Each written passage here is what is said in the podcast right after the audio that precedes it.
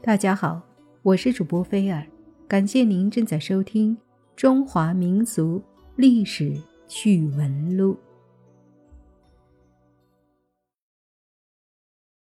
宋仁宗明道二年，也就是一零三三年，隆冬的某天，皇宫里发生了一件不大不小的事情。什么事儿呢？刚刚亲政的宋仁宗。被皇后郭氏不小心扇了个耳光。当时宋仁宗宠幸尚美人杨美人，对年轻的皇后郭氏十分冷淡，上阳因此颇为骄纵，而郭皇后遭受冷遇，也很是妒恨。两者相遇常常不快。这天，尚美人又当着宋仁宗的面儿。对郭皇后盛气凌人，恶语相加，皇后忍无可忍，对着尚美人的脸扇过去一耳光。宋仁宗赶快挡在美人面前，皇后的巴掌没沾到尚美人的脸，却扇在了皇帝的脖子上，还留下了手印。其实后宫争宠、打架斗殴的事儿，历代并不鲜见。按说这不过是皇帝的家事儿，况且皇后也是无心之举，那么批评教育几句，或者对双方各打五十大板，事情也就过去了。但是这件事情却被宋仁宗无限放大到国事的高度，还被拿到朝堂上作为政治问题来处理，并由此展开了一场旷日持久的政治博弈。而这场博弈中的人，既包括位高权重的皇帝宋仁宗、宰相吕夷简，也包括宦官严文应，还包括身微言轻的谏官范仲淹、孙祖德等。那么，这些形形色色的人，到底想要在这场博弈中得到什么呢？先说皇帝宋仁宗，其实。郭氏能当上皇后，是宋仁宗难为母命、被逼无奈的结果。宋仁宗并不喜欢郭皇后，因此他总想找机会废掉郭氏。正愁没有借口，这次耳光事件就为他提供了良机。宋仁宗于是把小事做成大事，把家事变成国事，终于废掉了郭氏的皇后之位，招封为静妃。玉京冲妙仙师，赐名清雾，居长乐宫。之所以会出现这种情况，说白了都是宋仁宗母亲刘太后惹的祸。仁宗继位时才十三四岁，由刘太后摄政。然而刘太后这一垂帘听政，就是漫长的十一年。这十一年间，宋仁宗。由一个不谙世事的孩子，逐渐成长为有自己思想和主见的成年人。不过，虽有主见，但不能做主。他想做的，太后说不是时候；他想玩的，太后又横加阻拦。更让他恼火的是，那些由太后一手提拔起来的大小官员，均俯首听命于太后，对自己这个皇帝貌似尊敬，实则敷衍。备受冷落的宋仁宗由此对母亲产生了一种抵触情绪，年纪越大愈加浓烈。明道二年初，刘太后终于还政于宋仁宗，不久便驾鹤西去。刘太后一去世，宋仁宗心里久久的压抑终于得以释放。这种变化。从南京留守推官石介的话中可以窥见端倪。昌幽日系上前，妇人蓬迎宫内，饮酒无时节，钟鼓连昼夜。宋仁宗就像脱缰的马儿，在欲望的草原上纵横驰骋，日日买醉，夜夜笙歌。同时，从他亲政第一天开始，宋仁宗就着手剪除刘太后的势力。通过刘太后当年重用的朝廷大臣降职、罢免，宋仁宗要达到自己去刘化的目的。而郭皇后正好撞到了枪口上。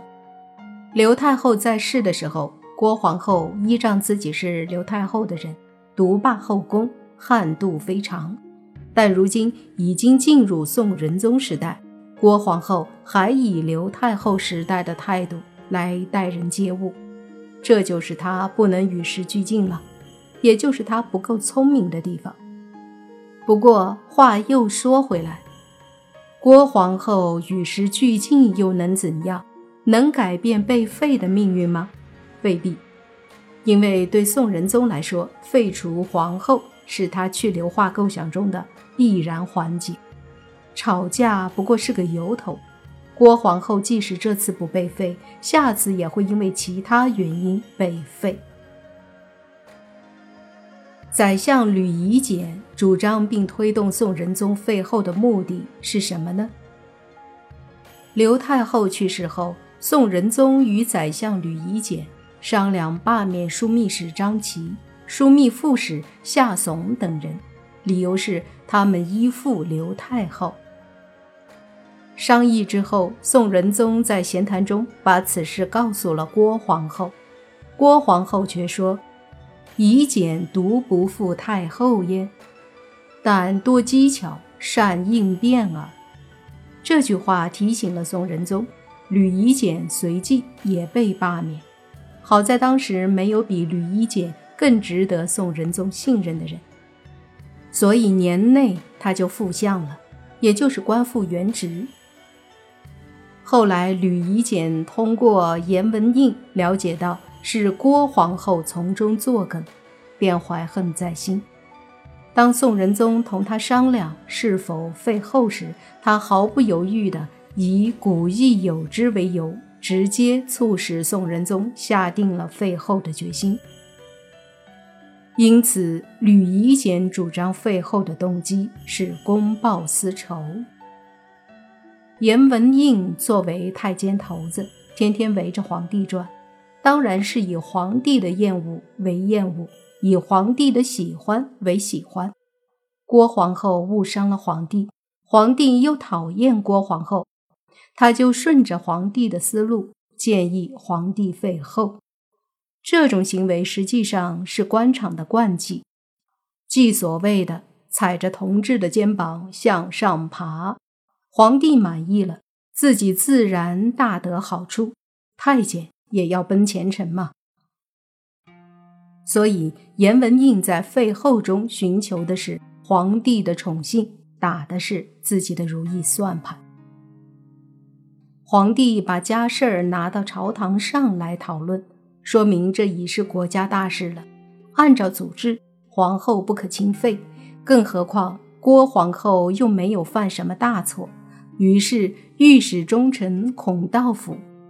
谏官范仲淹、孙祖德等十余人，常跪于宫殿门外，大声呼号：“吉言后无过，不可废。”然而，宋仁宗要去留化，郭皇后是必须牺牲的棋子，这是不会因御史谏官们的几句话而改变的。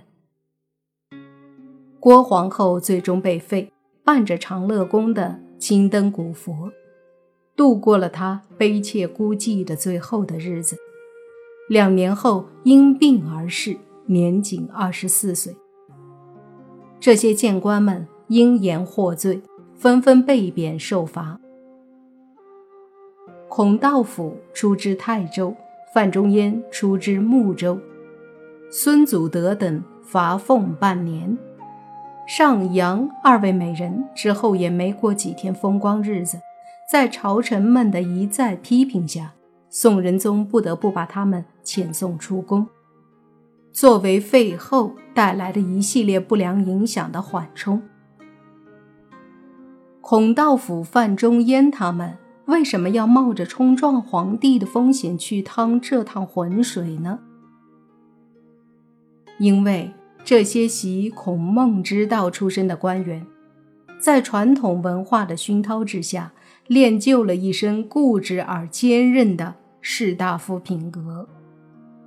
把维护国家利益作为毕生理想。他们认为错误的就坚决反对，认为正确的就始终坚持，哪怕被贬甚至牺牲也在所不惜。反对废后就是他们坚持真理的表现。当皇后不小心扇了皇帝的耳光之后，每个人都怀着各自的心思，扮演着各自的角色，殚精竭虑地寻找着属于自己的东西。从而推动这一事件向更深层次发展，这就是政治。但让人叹息的是，在整个事件中，无论郭皇后也好，上阳两位美人也罢，都成了利益角逐的工具，最终都不可逆转的沦为了政治的牺牲品。